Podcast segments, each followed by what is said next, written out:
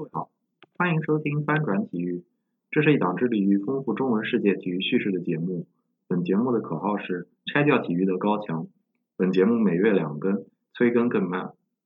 大家好，今天是嗯翻转体育的突然更新，因为我看到了一些有趣的话题，然后我想要分享一下。就像这个标题里面会写到的，是主要是因为。最近中国的足球圈发生了很多事情，包括吴磊去西班牙，可能是关注度最高的一件。然后有好几有出现了一些规划球员，基本上应该就是今天还是昨天同时宣布了四名球员规划成功。然后这个可能对嗯中国的足球圈子会带来一定程度的影响。然后还有一点是种族认同，这一点是我想要通过嗯先是吴磊、刘洋还有规划球员中间。我看到的一些新闻报道，还有网友的反应，然后做一期跟种族还有民族认同相关的节目，就是把自己会想到的一些东西分享给大家。OK，嗯，然后我从第一个事情开始讲，就是先先讲吴磊去留洋吧。这件事我还挺开心的，因为嗯，我个人眼心目中吴磊的实力还是可以。在欧洲踢球的，咱们先不说他是在五大联赛的最高级别联赛，还是在具体哪里踢球，这个行为背后，这行为本身究竟是纯粹的商业行为，还是带有竞技意义的，或者是甚至带有国家政策性质的行为？其实以现在手上能看到的消息，其实是不得而知，也没有办法做很清楚的分析。但是，就像大部分人对这件事的想法，我想都是能有一个中国拳。让大家在看五大联赛的时候有一个名副其实的主队是一件挺开心的事情，嗯，然后看到吴磊去西班牙这事，我觉得很多网友现在提出来的担心肩伤那个事情其实挺有意思的，就是吴磊在踢亚洲杯的时候有肩部摔伤，然后显然当时在网上大家传出了一种吴磊的肩膀需要停三个月做大手术的说法，但是。好像西班牙人对于最新的检测结果是他并不需要做手术，可以直接上场，所以这个还挺有意思。这个其实是一个很有说服力的例子，就是关于中国足球的新闻经常在网上传播之后，你并不知道在这个过程中是哪一个环节出了问题，是最早报道的记者的报道出了误差，还是？论坛的转载出了误差，还是网友的讨论中传出了谣言，但是他经常就最终会跟现实有所偏离，让大家距离真正的真相有一定的距离，所以我觉得这是一个很有代表性的事情嘛，嗯，然后还有一点，第二点我想说的是，吴磊的这条去留洋的消息中间有一个帖子，我看到了有球迷指出，就是他。他首首先是那天是亮相，然后他颠球嘛，就是在西班牙的主场，然后大家有媒体拍，然后我看到很多西班牙本地的华人球迷都举着牌子，有的可能甚至拿国旗去。然后不是还有一个很好玩的是，很多人写李那个吴磊是全村的希望，这个很名副其实，说实话。anyways，就是在那那个来支持的来支持吴磊开场秀的这个。人群中间有一个西班牙的球迷，或者是有一个当地球迷吧，说不清他是不是西班牙人。可能他当时明显就是在镜头中拍到他有一个拉眼角的动作，就是用两根手指摁住自己眼睛的，嗯，两左右眼睛的最外最外侧，然后把眼睛拉直。然后这个动作，我相信关注体育或者是关注娱乐，或者是对于种族问题有一定了解的。朋友应该都知道，这个多多少少在某些层面上可能被认为是一个歧视性的动作，所以立马有有人指出这一点之后，就有一些人开始讨论，觉得啊，可能对于中国或者对于亚裔的歧视行为在西班牙还是嗯比较还是客观存在的，嗯，这一点我觉得我看到这条新闻的时候，我立刻想到了，就是可能是前年还是去年，应该是前年了。拉维奇就是荷里华夏的外援，他当时刚到荷里华夏的时候签约的时候拍了一组定妆照，然后里面有一张就是一张高清照片，就是拉维奇也是拉眼角，嗯，然后后来这张照片大概是几个月之后才被网友发现，然后有的人开始指出这个是嗯，就是可能是种族歧视行为，但是事实上就是在论坛里面，一般这种事情发出来的话，基本上是带上了民族主义，带上这个比较冲动的色彩之后，大家就不太会先去思考，就是先去证实是不是歧视，而是直接坐实它是歧视，然后先开始口诛笔伐。这个事情，嗯，我那天天看到的时候。我想起拉维奇这个事，是因为当初看到拉维奇那张照片的时候，我就跟大部分的网友的反应不是特别一样，就我不是特别确定他是不是一个歧视行为，因为我确确实实看到有很多拉美的广告，或者是就像后来就是因为拉维奇这个事情延伸出来，很多人开始去找相关的资料，就发现很多来自于拉丁美洲，不管是巴西还是其他西班牙语国家的球员，他们经常在聊到亚洲人的时候会。做这个拉眼角动作，然后就是有很多场合，甚至很明显就是一个庆祝的场合，或者是一个就是想要示好的场合，然后他也做这个拉眼角的动作，所以这就会让人显得不确定他实际背后的意图是什么，就是这真的是嘲讽吗？如果他明显是在要跟你庆祝或者跟你打个招呼，他也跟你拉个眼角，这个时候，嗯，他这样一个动作背后是无知的成分更多，还是歧视的成分更多？其实是值得怀疑的。然后。我前天我看到吴磊这一条新闻之后，我当时就有点认真，我说我想来找一找，到底就是关于拉眼角这个动作被认为是嘲笑亚洲人，或者是嘲笑，比如说亚洲人眼睛小或者平，就这样一个说法或者这样一个概念是怎么形成的？因为它的确是形成，就是这是一个比较常见的，就是对亚洲人歧视的一大原因，就是啊一大表现形式就是拉眼角，就是关于眼睛是一个很有名的歧视。然后，我觉得我能找到的，就是关于这个中国或者对于亚洲裔球员或者亚洲人的形象的刻板印象，可能最初都来自于，嗯，就是跟十八世纪的时候，应该是十八世纪，反正跟黄货，就是英文的叫 yellow peril，就是跟这个词，嗯，出现的那个时间比较相关，就是，就是跟黄货。背后就是黄祸，不知道的人，我比较简单的解释就是大概从，嗯，他们开始应该从欧洲的这些国家经历大航海时代之后，然后开始跟中国有海上，然后直接就进入近现代的这个接触的时候，当他们开始意识到就是中国不是马可波罗笔下那种黄金之国、遍地黄金之后，然后又有一个政府，然后这个政府跟欧洲的国家的想法都不太一样，不有的时候可能处处作梗，然后他们对于中国人的看法就从一个美妙的天朝上天朝上国转变成一个邪恶的可怕的大帝国，然后黄祸就会被就是常见的就是刻画一些眼睛非常直，然后鞭子梳的就是清朝或者封建时候那个梳长鞭的那个形象，然后嗯要。然后那个人一般脸上都很冷峻，然后他就是一般是那种被认为就像是漫画或者是电影里面的反派角色，就是诡计多端，然后很聪明，然后就是经典的形象就是傅满洲，你看可以查一下傅满洲，就是黄祸中经典形象，说这个人特别聪明，但是他非常邪恶，就是亚洲人长期有这么一个印象。然后就是在好莱坞中间，就是有很多亚裔演员，现在他们也分析这个情况，然后他们。有一个词叫做 yellow face，就对应的应该就是 black face，就是就是白脸或者是哦不就是黑脸或者是黄脸，那意思实际上就是说，嗯，应该有两层的意思，一种是就是首先是白人演员，就是跟好莱坞的历史有关，好莱坞大概也就一百多年历史，嗯，从最早有默片时代开始，所以他们的那个形象，他们早期是只有白人演员的，因为美国的历史原因，或者是电影发展的早期一般也只有白人演员。然后当他们开始演其他文化的历史题材的时候，他们最早的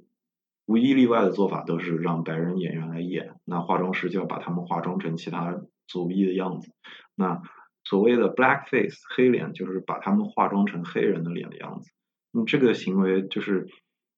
经常黑脸这个行为被认为歧视，是因为它常常被用来当做扮小丑，或者是就是画脸画黑模仿黑人作为扮丑。然后这个这个形象就是比较一个比较经典的一个歧视形象，但它是主要是针对就是非洲裔或者是就是肤色比较黑的人，他们就是这样对他们的歧视。然后 yellow face 就是跟它明显一样是这样一个构成。那它的嗯，它的模式就是我刚才所说的，就是有一个刻板的印象，就是这些白人为了演出亚洲人的脸，那他一定要把眼睛就是眉毛画特别直，然后眼睛也画直，然后头发要梳起来，要像油头，然后男的就要有留长辫子，就这么一个长辫子，就是就就这么一个形象。然后我可以举几个经典的例子，就是大概嗯三四十年代的时候，就是一九三零年到可能五零年这个阶段，或者二零年到五零年这个阶段，就是因为就是尤其是在第二次世界大战前后那段时间，就是因为中国跟因为中国因为世界上大个国家都牵扯到世界大战之中，然后美国跟日本交恶了，因为他们在打仗，所以美国会拍很多。就是支持中国片子，就是他会在那个抗战的那个时期，他会拍一些就是关于中国文化的电影，然后他甚至有的时候会在海报上就是分出来，比如说什么中国人长什么样，亚洲那个日本人长什么样，然后就是会丑化日本人。当然这个是其一，我想举的说关于中国人的脸呢，就是有一部经典电影叫做《龙种》，应该就是四十年代的是一部片。很多白人最可能是好莱坞或者是电影历史上最伟大的女演员之一，叫凯瑟琳·赫本。然后她当时就演里面的女主角，她就是要把脸画成那种眉毛很直，然后眼睛也细直这个样子。然后反正那部电影其实说实话故事讲的还不错，但是她就是你现在在站在一个种族认同的角度看这部电影，就会觉得哇，她把每一个人每一个白人演员，然后都要把在。像化妆师要把他们化妆成他脑中的那个东方人的形象，实际上就是充满了一种刻板印象。龙种这个片子在国内应该能找到资源的，豆瓣上给的评分应该还挺高的，所以这是一部很经典的例子，大家可以看，就是这个比较就是传统的这个对于中国人的刻板印象，就是亚洲人长什么样或者中国人长什么样，通过龙种这部电影就可以看到。然后，所以。我能找到的就关于拉眼角或者认为这个亚洲人眼睛直这个说法，最早的就是来自于好莱坞或者来自于黄祸这个一脉相承下来的这个影响。然后我只能说，就是我看到的这些报道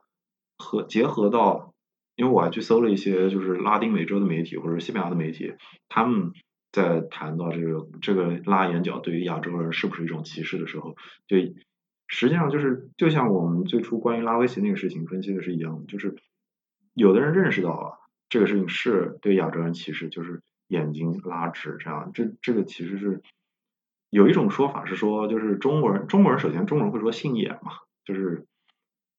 可能就是眼睛小然后好看，然后但我不知道性眼是用来描述女性还是就是 unisex，就是所有的性性别都可以，那。就杏眼这个说法，好像就被翻译到英文中叫 almond eyes，然后拉眼角这个这个动作常常就跟 almond eyes 一起结合在一起出现，就是认为这个亚洲人眼睛都是长这样的。然后这个模仿亚洲人的行为，我觉得很可能是在西语国家，他们大部分的普通人对于亚洲的理解非常的泛，所以他不理解这些行为，他对亚洲人的认识就是啊，他们就这样，就只有一个印象。我举一个例子，就是。应该是在很多拉丁美洲国家，他们的西班牙语里面就是对于所有的亚洲人都叫 chinos，就是中国人，就是所有人都是，就不管你是韩国、日本人，早期过去的时候都会被认为是 chinos，就是中国人。那他的印象中，他首先就分不清各个亚洲其他国家每个人的长相，其次就是如果他对于就是亚洲之间的国家区别认同这么浅薄，就是认为所有人都是中国人的话，那对长相他也不可能有更深刻的认识，所以。我我的想法是，我觉得大部分的，嗯，西语裔的国家，或者是西普语系的国家，他们就是拉丁美洲或者是伊比利亚半岛的这些国家普通人，因为他们对中国认识比较浅，所以他拉眼角这些行为，你说从客观上能不能构成歧视？可能是，但你说他的本意是不是想要歧视你，也不一定。就他真的是更多的是无知，而不是恶意。嗯，有一个很类似的对比的例子就是，就我当时，我以前有过一个黑人朋友，然后来我们学校交换，就中学的时候，然后那个黑人朋友，大家如果你见过有黑人朋友，就是同学来，你就知道，就是在街上他们是不会被看的，他他真的会被看的。如果只要你不在北京、上海、广州这些就是外国人比较多的地方，他们会被很明显的，就是你走在街上，人余光会看你，尤其是上了年纪的长一辈的人，他们一定就是撇眼角，他也会想看，然后觉得哎呦稀奇，有个老外，有一个老黑，就是这个说法在中国也是客观存在。那你说大部分人他是不是歧视呢？或者是他这个这些行为，就是他有的时候指指点点，或者要上去跟他合个影，或者是要看到觉得好笑，或者是觉得哎呦怎么来了这么一个黑人这样，就这样的行为中间是无知更多还是恶意更多？其实我觉得都有。那我觉得这样的分析其实对于就是西语裔的普通人。西语国家普通人，他们看到亚洲人拉眼角，其实是一个同类似的行为，就是你可以生气，你有足够的权利去生气，但你也应该意识到这是普通人不可避免的局限性。所以，嗯，这这就是我看到这个报道时候，我立刻想到的，然后我去查了一下，就是我查到几个结果，嗯，这是关于这个拉眼角这个事情之前说的。然后还有关于吴磊这个事情，还有一点就是，嗯。西班牙就是他，毕竟这次是去巴塞罗那的西班牙人队踢球。然后，其实对于西班牙人队我了解真不多，但是，嗯，我觉得很有意思的一点是，可能西班牙跟中国这几年在足球上或者是在体育上的联系就挺多的，主要就是足球上联系，因为中国的职业市场大部分也就是足球，可能篮球的话就西班牙国家队，男篮国家队以前是李宁代言的，这只是我能想到唯一一点。但是在足球方面，这两个中国和西班牙这几年来影响真的是来回真不少。最简单就是在最高层上的例子，就是王健林买那个马竞，马德里竞技，就是马德里首都的一支球队。然后现在他们新大球场也叫万达大球场，那这个是很明显的一个例子。我大概一五年夏天的时候，我在西班牙的时候，我记得我当时就在马德里还是在毕尔巴鄂，然后我坐那个地铁。回城市，然后他们当地人看到我是中国人，跟我聊两句。当时说他们知道那个中国人就是王，就是王。那我当时还不知道是哪个王，然后跟我说就是王健林。然后当时西班牙人对王健林的印象最深的事情，就是在马德里那个西班牙广场，他买那个西班牙广场那个酒店，想把它拆了改成万达广场。这个是一个对西班牙来说非常有意思的事情，因为在那个西班牙广场，如果有人有条件，他可以搜一下，就在马德里的那个。嗯，怎么说那个 The Ball 神庙，我不知道中文是什么，就是它有一个马马德里市内有一个古埃及的神庙，是他们在大概五十年代帮助埃及保护阿斯，就阿斯旺大坝，大概是我都忘记好像是发洪水还是什么，然后很多埃及的古建筑受影响，然后就是埃及后来世界各国都去帮他们抢救很多古迹，然后为了。作为感谢，他们捐了很多神庙，放在世界各国的广场或者是博物馆里。因为纽约的大都会里面就有一个神庙，就是埃及当时那次抢救事情捐的。然后西班牙的马德里，它那个广西班牙广场上也是一座神庙。然后那个神庙正对的就是那个西班牙酒店，所以那个酒店因为可能是它比较特殊地理位置，对于西班牙人来说，嗯，意义还是挺大的，就是可能会。不像天安门广场这种政治意义的，而是它就经常会出现在你比如说电影啊或者明星拍照啊，所以就大家会比较认可。就比如说大裤衩或者这样，就是你你不说你不会觉得他说哎呦政治意义很高，绝对不能动。但是它的它的它的存在，它影响力在那儿，就大家经常会看到它。我我个人认为是更接近这样。所以这王健林他投资马竞这个事情，现在还在就是这还是一个 ongoing，就是现在还在有发生联系的这么一个这么一个投资行为。所以这就是一个本身就是一个很大的联系了，因为陆陆续续每年都有很多小球员通过这个项目去马竞训练嘛，就是他们有青训上的合作，然后应该可能也会有，比如说球队之间来回沟通，那可能以马竞为基点，在西班牙买球员或者跟经纪人接触，这也是一个很正常的渠道。所以这是我觉得最高层面上就是直接投资俱乐部，或者是那可能还有更高，当然，然后再来就是徐根宝。嗯，徐根宝作为中国足球非常有名的青训教练、功勋教练，可能老一代的功勋球员，大家老中国的足球迷肯定都知道，就他花十年时间为中国培养出来了半支国家队，这个事情就是功德无量。然后全宝他那个现在的上海上港，前身上海东亚，他当时是一千五百万卖给上港集团嘛，我忘掉具体数字了，如果不对的话，不要引用我这个数字，因为他。他就去了西班牙，然后应该去买了那个洛尔卡，因为他们西乙 B 应该是他们的第三级联赛的一个俱乐部，然后好像就是想把小球员把那个球队作为一个中国球员训练基地，嗯，某种意义上吧，训练基地就是可能能送一些小球员过去踢球，但是我印象中好像那个事情至少前两年进行的不是特别顺利，因为好像签证上想一口气送过去几十个孩子。就是西班牙他们批这种类型的签证好像遇到一点麻烦，但是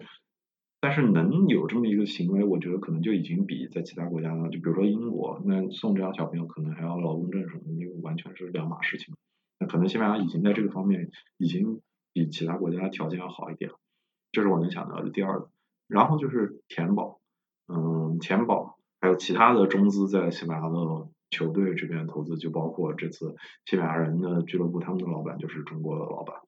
那我觉得我想要说钱宝，就是因为钱宝是个非常有代表性的例子，因为这公司前两年他们爆了，就是他们某种意义上就是靠非法集资。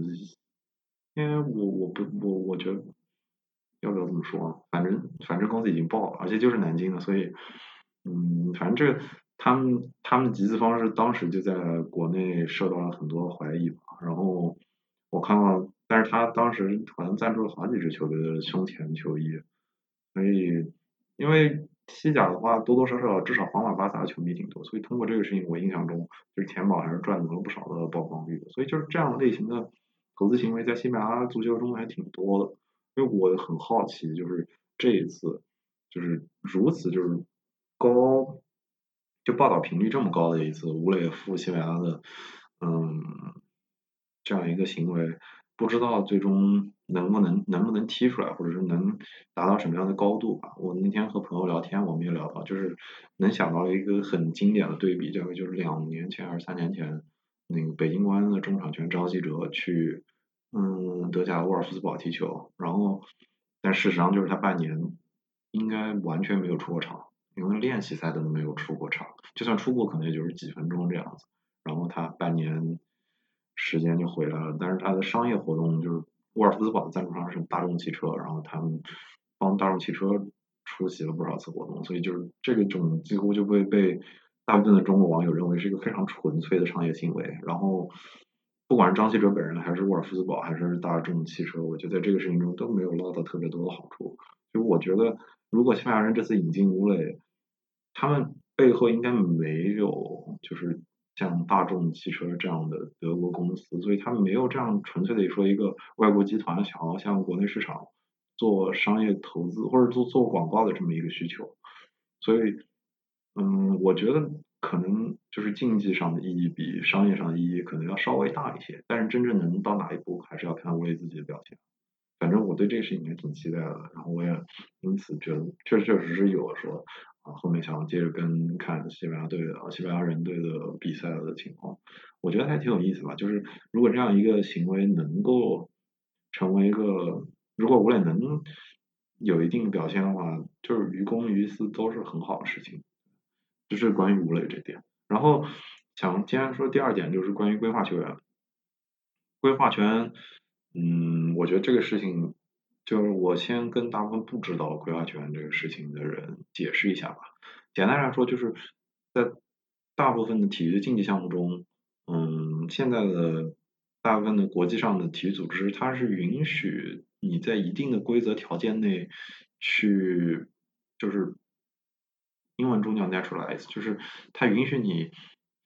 就是。让这些让可能是在原来是其他国家原来持其他国籍的球员或者是运动员转变国籍转变身份，然后加入到你们国家运动队中，然后出场。然后在足球中，其实这样的行为也不是也不少见。然后你要只要符合国际足联，还有可能你本地区的嗯足协的一些规定，因为可能对于中国就是来说就是亚足联，然后中国足协自己有规定，或者中国政府自己有国际法的规定，然后。嗯，规划权这个事情这次真的成功了，我觉得还挺有意思。因为这次报道规划权好几个人，就是不管是大家关注那个微博上的那个德国转会市场的中文区负责人，我不是特别确定，就是 Transfer Market，嗯，就是德国的那个转会网德国转会网吧，怎么这么说？转会市场网就是是大家公认的，就是足球中运动员相互之间转会的一个比估价的一个比较可靠的网站，甚至是最可靠的网站。然后他们那个他们的中文网的负责人在微博上就常年经常报道，就是关于就潜在的外国外的华裔球员。然后我记得两三年前，其实严纳里斯就是侯永永这些现在这四个规划的这些球员，当时应该都有提看到过他们的名字。但是，嗯，真的能看到他们加入中国还是挺有意思。就是，嗯，这个事情是我我有很多我想放到第三点说，所以第二点我就先说实力，还有我认识这笔钱。其实我我说白了，我只认识严纳里斯，就是其他几个球员就是。只是在看到他们作为华裔球员身份的时候看到过相关报道。对于比赛实在是太难找了，因为侯永永好像是挪威的联赛里的，然后那个罗伯特肖他是秘鲁的联赛里，就这些联赛在国内都没有报道。嗯，所以延纳里斯就是比较有名，是因为他是阿森纳的青训队出来，而且他在阿森纳带作为正式比赛中出场过。虽然他现在是在英冠，所以我相信阿森纳球迷对他来说还是有印象中有这个人呢。嗯，我觉得他中国赛应该来过，所以我当时对他的印象就是他比较全面，就是他当时应该右边后卫也踢过，然后中场后腰也踢过，所以就嗯，可能他不除了就是放到中场来实力很强之外，他作为就是多面手这个属性应该也挺受欢迎，而且他的身体与大部分中国球员比还算很强壮，所以嗯，我觉得在多方面都是绝对可以帮助。俱乐部或者帮助国家队提升很很很大一块实力，我就我甚至觉得他可能到亚洲来立马就可以竞争亚洲中场中最好的球员之一，就是他应该能放到这个球员的列表中去，所以应该是可能跟布朗宁比一比谁是中国最好的中场吧。反正这几个规划来的这些球员，从我现在看到的视频资料上看，嗯，还有相关报道，他们实力都挺强。啊都不需要怀疑，然后但是能对中国队能有多大帮助，这个就要看时间了。然后对各队的平衡这一点，我其实对中超没有那么的了解，就是我没有办法说，就是说啊，而且这两天的报道里，大家也看到，就是中国足球市场，或者是新新的一个赛季的中国联赛会以什么样的形式发展，暂时还没有定论，众说纷纭，所以我也没有办法。在现有的情况下来做评判，嗯，这是关于规划权。然后我前面这两点其实都很想引出我今天想说的第三点，就是关于种族认同，就是关于不管是规划球员，就规划这种混血，他有一定的华裔血统的球员，还是嗯，像就是就是对于不同民族之间，就不同民族球员，这个这这些点。我是一直很想找人聊一天，或者然后现在我有这个博客，我就很想自己来聊一些。然后今天就是看到这些新闻，然后觉得正好能聊到，就是嗯，有一些很小的例就可以看出，首先我觉得大部分体育迷对于混血球员或者混血运动员这个事情的认可度或者是了解度并不是很高。嗯，比如说严纳里斯，他取名叫李可，很多人就不理解，就就怎么就随随便便取名叫李可。当然，我好像看到那个有一个关于转会的报道转会的中国记者，好像也对这件事不太同意。我觉得，嗯，因为他是按照那个他的英文 Nicholas 就是 Nick 换直接取了一个他应该能听懂的一个中文名，所以我觉得可能从实用性角度上就挺好。就是这个这个例子，我觉得很说明一点，就是混血圈，首先你要帮他们改名，这一点就说明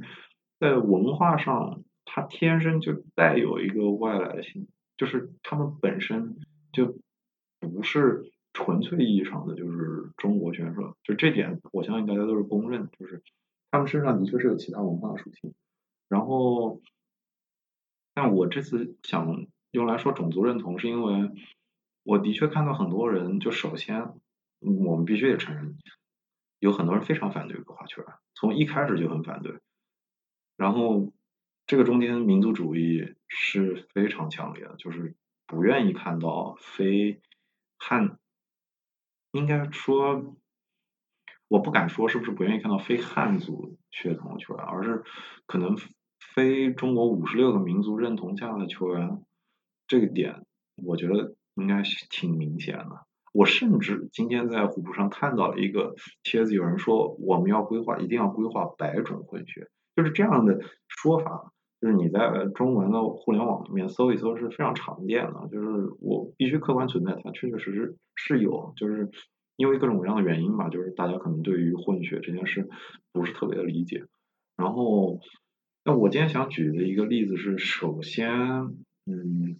我我想说，就是关于混血权一点是，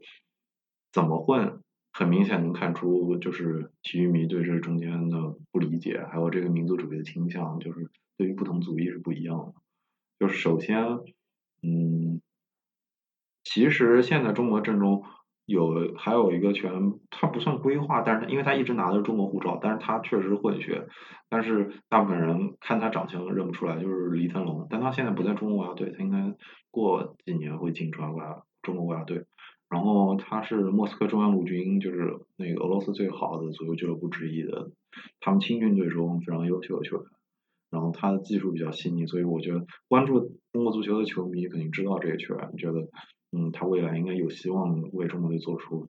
就是作为一个像中场指挥官这样一个身份。那，嗯，像黎腾龙，他的爸爸是越南人，妈妈是中国人，然后他是在俄罗斯长大的，但是他一直拿了中国护照。所以我在那个 Instagram，就是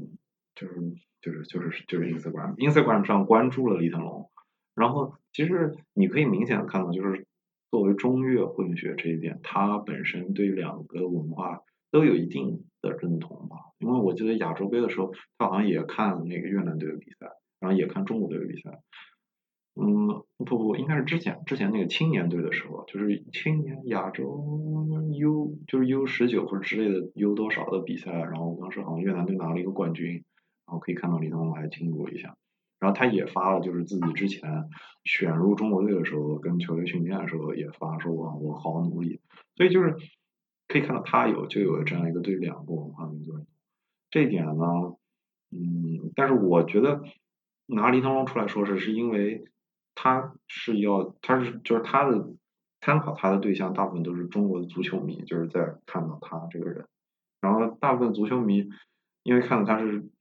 越南跟中国混血，我觉得很少有人说哦，他长得就不像中国人，因为他长相实际上跟中国人没什么区别。那基本上，我觉得你可能到云南、到边境一点那些省份多一点混血，或者是带一点越南血统的人很多，所以他长相看不出什么区别，什么？所以我觉得黎腾龙，而且他有个中国名字，所以大部分人可能对他认同没有什么问题。然后。我觉得与李腾龙这一点成一个比较鲜明对比的是，中国男篮未来可能有一个球员，或者是就现在北京的男篮有一个球员叫秋天，好像他的，但是他的汉语名字也会用拼音拼出来那个塔瑞克贾尼欧，就是也是应该我不知道他具体是。嗯，他的就是他的非洲的那个血统是从哪一个国家来的？我所以我没有办法判断这个语言，但是又可以知道他是一半黑人，一半就是中国人的这个血统。啊，这么说好像不对，因为一半一半亚洲人，一半啊，怎么说都不对，反正知道我的意思就行了。就是就是这么一个混血的情况。秋天跟黎腾龙的情况还非常不一样，就他的中文名字叫秋天。他他是很正宗的，在北京长大的，打球打到现在，他是真的就是在胡同里面就这样，就是很纯正的北京孩子这么一个概念，就是所以我觉得大部分的网友就中篮球区的大部分的网友都是挺支持秋天的，但是但是我觉得还是会看到，你在秋关于秋天的那个帖子上面，永远会有人问他这种。跟黑人混血怎么能代表中国队？就这个说法绝对有，就是不好听，绝对不好听，但是确确实实存在。但是在离跟黎腾龙相关的那一边，你几乎看不到，就是因为肤色，嗯，能看到的这个就是说，哎，你你怎么长得跟我们不一样呢？这样一个说法是不存在的。所以我觉得这点是非常微妙的，就是可以说明，嗯，就是在肤色上，还有包括结合上，我今天看到的有过一个人在。微博上发了个帖子说，我们要规划，一定要规划百种人，就这个这种说法，就都能明显的看到，就是嗯，很多人说在中国没有种族歧视，我觉得就把上面的这几个例子列在这儿，大家自己，你就就是不同类别的混血球员他们所受到的区别对待，就这么一对比就很明显啊。然后我想要拿来做一个对比，就是同样是就是肤色上可能混混了之后的更深的球员，就是日本也有好多这个类型球员，他不一或者说运动员，他不一定是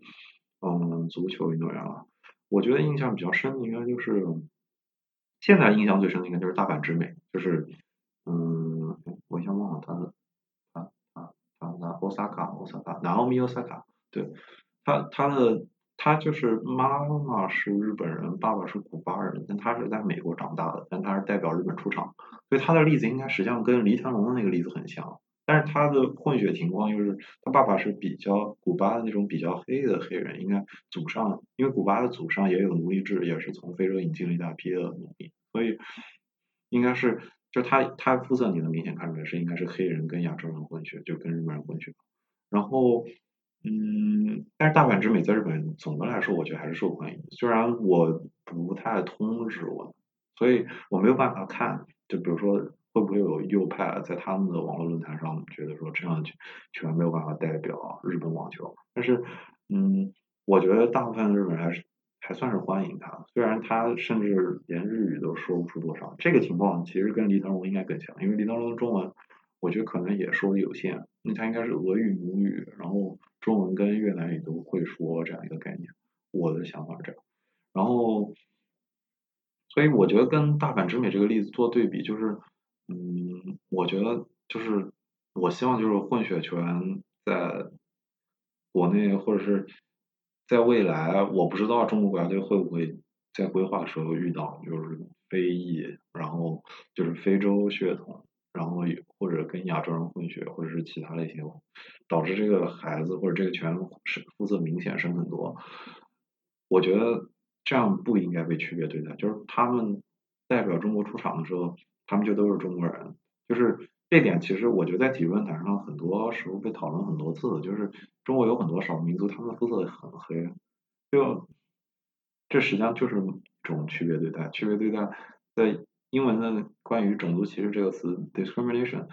嗯，或不不是 racist 是种，实际上 discrimination 是歧视啊。那歧视它本身就是区别对待的意思，就是 discrimination 这个词本身就有区别对待的意思。所以你可以理解成区别对待在某种意义上就是歧视。那就不应该，我觉得在这样的情况下，当他代表中国出场的时候，我说实话，嗯，你你完全可能出现一个混血圈，他因为他的种种的境况。他非常热爱球队，热非常热爱中国人民旗帜。然后他在场上，他甚至是会拼为了一个二分之一球，为了一个可能受伤的一个机会，然后把自己身体扔出去，然后受伤了。但是国家国家队可能受受到了好处。然后同样可能会有完全就是中国人土土生土长的中国人，有的球员他可能不愿意出那么多力，就这样的情况是完全可能的，不应该用肤色首先来判断。他会不会为国家尽全力？这这个这是我的想法，嗯，然后这是我想说，就是秋天跟李腾龙还有关于日本的混血球员中能看到这样的一个对比。然后还有一点是，嗯，这点是我觉得从政策上考虑，就是我很好奇，就是在现在这个点，终于通过了规划球员这个想法。究竟意味着什么？因为我一直很好奇，就是，嗯，因为这两年足球它不可能摆脱，就是它是一个中央引导的行为，它是一个有，它是它不是一个纯粹的商业行为，所以，嗯，你足球这样的大规模的发展，它一直是处于，就是因为关注度高，那可能就会有很多官员跟他的。就跟足球的发展也是挂钩的，所以在这个方面出政策，在很多时候应该是比较敏感，因为曝光度很高，所以会出现嗯混血球员这个政策，除了可能认为中国足球现在的球员嗯可能没有办法达到大家真正期望中国足球达到那个高度之外，可能会有我我一直很好奇，就是我不知道他们在做这个政策的时候会不会有这样的考量，就是。嗯，首先，嗯，我相信大部分人应该已经意识到，中国是一个在快速老龄化的国家，就是不管是跟邻国日本对比，还是跟其他的老龄化很快的国家对比，就中国的老龄化速度都是前所未有的快。这一点就是从那个计划生育政策的变化就可以看出，就是就是每年大家都可以查那个计生委放嗯中国有多少新生儿，然后。我相信，就是以现在的数据看，就是老龄化这个现实是不可避免的。然后，我一直很好奇的一点就是，老龄化能够拿来的应对措施并没有那么多。你想要把年龄平衡起来，就得有更多年轻人。当你有那么多老人的时候，那如果不社会发展到一定的阶段，没有办法让人生孩子了，那可能至少在其他的国家看到的一条非常现实的路就是。开放或者是一定程度的开放移民，一定程度的给大家看，嗯，就是放开一定的缺口，让年轻的劳动力进来，这是一个非常现实的路，也是在欧洲、在美国都就是或者在日本，就是已经被人走过了很多遍的路了。所以我不知道这个是不是会意味着什么事情，因为。但是我觉得这是一个很有意思的方向，或者是哪怕它在政治上并没有这样的意味，但是你可以通过它来观察大部分的中国球迷，或者是大部分中国人对混血，或者是对于就是不同族裔或者是不同文化这件事到底是怎么思考的。嗯，甚至在一个更高的层面上。我今天还跟朋友聊到了这件事，就是不管是不是混血或者混华裔，首先就是我觉得大部分中国人，首先只要他不是广东或者福建的部分地区，就是全村或者全部地区都是以移民为讨生计的这样一个这些文化，他们可能对于你像南洋啊、出国啊非常熟悉。大部分内陆一点的中国人，对于海外的华人群体了解，就只能通过。电视上零星片语，就真正认识的话，其实没有那么多。当然，现在留学生可能多起来了，可能会就有一定的接触。但是留学生认识，留学生在全中国所有人加起来中是占有非常小的群体。所以，我今天跟朋友聊到这一点是，我其实觉得足球当足球中出现了一些混血的华裔权的时候，实际上是一个非常少见的一个非常就曝光率很高的一个平台，可以让在让。大部分的普通的中国人去认识海外的华人是什么样子，或者是认不说是认识什么样子，就是先看到他们。现在你的眼睛中能看到他们，这就已经是一个比较大的变化。因为大部分情况下，我们在其他行业是看不到。首先，在体育中，混血的华裔的运动员代表中国出场，几乎很难想到。在足球上，我能想到另一个例子就是谢辉，但是谢辉不是一个非常纯粹的例子，因为他是。土生土长在中国长大的，他只是有八分之一还是多少的英国血统还是什么，还是俄罗斯血统我忘了。然后或者是可能伦敦奥运会的时候那个华天的例子，很多人也关注。但是华天可能跟大部分普罗大众的距离太远了，因为他那是马术，马术那个项目天生就是贵族，就他他的受众没有那么广，没有办法接触到普通大众，所以他没有办法影响流行文化。但是足球是完全不一样，足球在中国的拥趸，就是他的这个球迷的基数群体的数量是可能是就是中国人最关注或者潜意识里最关注曝光度最高的运动。当你国家队在这个层面上开始出现，就是可以给大家展示到哦，世界上还有其他的华裔群体，还有其他的文化。那比如说，我举一个我我想象中，你比如说。那中国人会去，就大部分球迷他可能会去查，你比如说这个罗贝多西奥球，就是消除，就是这个秘鲁来的拳，那他可能，比如说央视就会报道一些，或者是腾讯他们会报道啊，就是这个球员在秘鲁是怎么长大的，然后他的家里面的，那当你一关注他秘鲁那一点，就会关注到他，比如说他的家里家里的华人那一脉是怎么到秘鲁去的。或者是怎么像严纳里斯或者布朗尼或者是侯永他们怎么到挪威，或者怎么到英国，怎么到俄罗斯？这一点这些点，我觉得就是会关注的人不是那么多，但是只要他们出现在这个最高的平台上，绝对会有人去关注的。那可能会让更多的人从关注中国足球这一点上开始去理解，嗯。混血这个词的含义，或者这个群体，他们生下来，他的爸爸妈妈就用两种语言跟他说话，甚至三种语言，或者是多种语言。让他们的文化里，从小生活中要同时兼并着中国的儒家文化，或者中国的普通的传统文化，跟其他的世界上任何一种文化一起交杂在一起，这是一种什么样的生活？我觉得这是一个很好的机会，或者这是可能是一个误打误撞的一个机会，但是会让很多人有机会去见识到，就是哦，原来华裔的生活在其他国家是这样的，或者是华裔实际上是什么样一个存在，他们关于中国的部分到底还保留了多少，然后他们是怎么看中国的，那中国人又应该怎么跟华裔相处？这一点我觉得是很重要的，因为中国的经济发展到现在，但是中国的普通人对于世界的认知。大家想到美国还是一个白人的形象，大家想到非洲就是一片黑人，大家想到欧洲还是一个白人的形象，大家想到南美可能就想不到南美，所以，嗯，所以我觉得这是一个很好的机会。首先就是在文化上，我觉得对于球迷来说是一个潜在的教育的机会，就是能够接触到世界各地的文化，能够接触到，尤其世界各地的华裔的文化，接触到移民，理解移民这个点，理解这个群体是什么样的。这是一个可能性，就首先让这个群体有机会出现在了这个，嗯，中国的大部分球迷的视野之中，这点是很有意义的。然后，嗯，我觉得还有再补充刚才说那个跟就是展示华裔群体这一点，就是还是拿日本做一个例子吧，就是因为跟我们离得近嘛。然后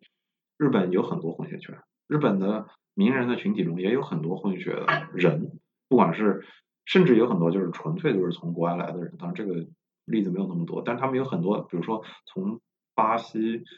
就是巴西的日本裔的人回到日本，就是生活在那儿，然后他的文化中，像最有名的例子应该就是歌手小野丽莎，她就是她的名字叫丽莎欧盟，那她就是她唱的那个波萨诺瓦。就是所谓的新爵士，bossa nova，新爵士，我其实不是很确定。那因为因为 nova 是新，bossa 应该是吧，反正就是这样一个音乐类型，就是在巴西产生的。然后就是对于日本人来说，就是他们平时的生活中多多少少就是通过这些渠道，就像现在我们可能会进入到的一个局面，是能够见过就是日裔的人去其他地方，然后在其他地方生活。那些人的生活，他们是被迫要接受其他的文化的，所以那些人的生活，他们的身份就融入了其他的文化。那华裔有一天终于也，就是当他们也出现在中国足球的队中的时候，当大家开始关注他们的身份的时候，首先会出现关于这样的血统、关于种族的讨论。这首先是一件好事，因为不经讨论的话，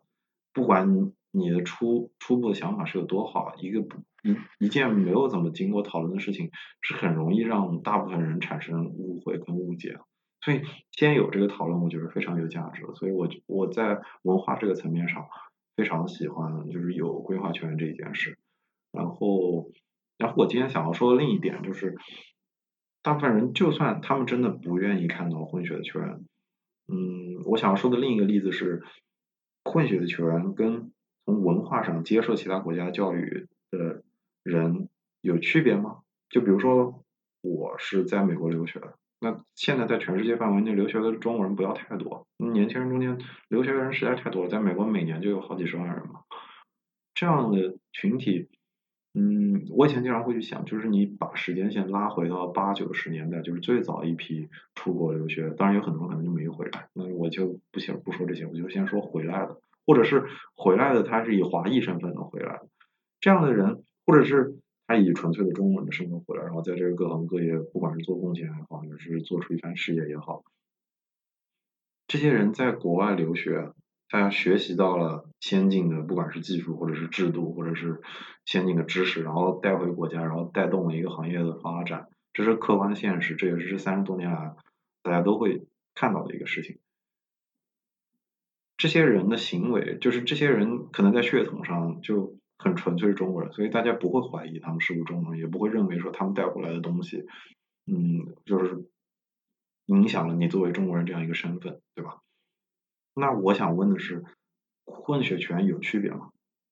他们长得是不一样，但你们本质上依然是希望就是这样一个混血的身份，就是他们在其他国家的足球的培养体制中，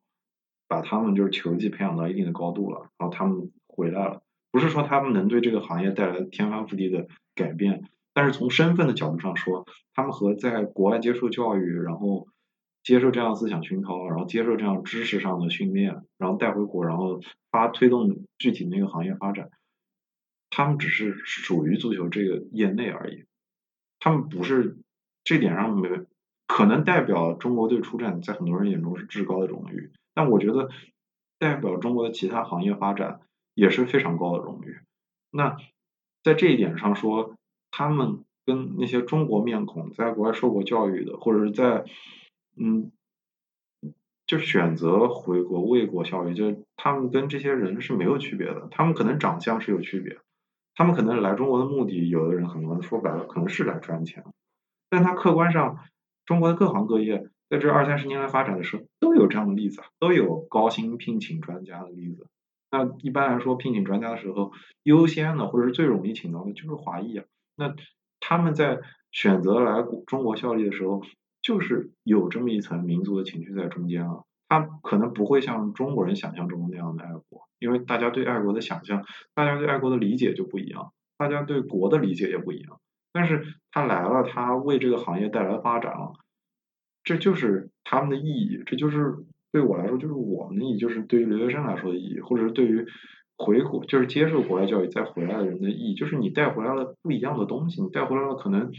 国内这个行业没有的东西，这就是必要的事情。那他除了长相跟你不一样之外，在这一点上其实是完全一样的，跟大部分人只要在海外留过学或者是有过这样能带回来不一样的东西，他是一样的。我想，我希望呢，就是我今天能够解释明白这一点，就是从如果是从通，如果是一定要树立这个认同的话，我希望大家能理解，就是。他跟大学教授里、大学里或者中学里，或者是各行各业的系统或者医生，你请到了一个非常有名的国外的华裔的医生，大家可能会觉得哇，这个很好。那他这些球员，他们来中国，他们帮过帮助中国的国家队提高水平，甚至在未来可能有一些新的发展，这也是好事。这这只要能推动行业发展，在我眼中就是很好的事情。它长什么样，其实就没有那么重要。像最早最早中国人。中国人应该不计较这些事情，中国应该意识到这做到为为这个行业推动这个行业推推动中国的各个行业发展的人，他有他的意义存在。那他不管是不是混血，他甚至没有华裔血统，他只要为这个推动，他只要推动发展，那这就是他们的意义，这就是他们在这个时间出现在这个地点的原因。我觉得长相没有那么重要。他的他的认同，他的表现才是最重要的。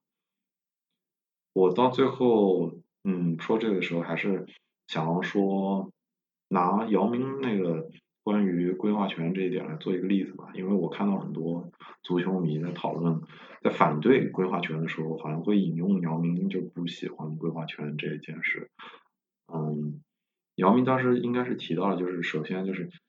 真正的这个国家出现大部分球员，他们会非常非常的投入，非常爱国。其次是优秀的球员不是这样靠引进引进来的，而是靠选出来，选他有没有好胜心，选他有没有在这个运动上专长，想要求胜的这个欲望，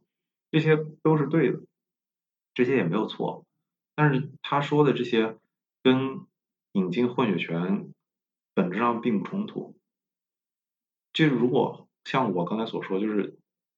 姚明现在坐在一个中国篮协的最，不说最高，可能是最高，名义上最高，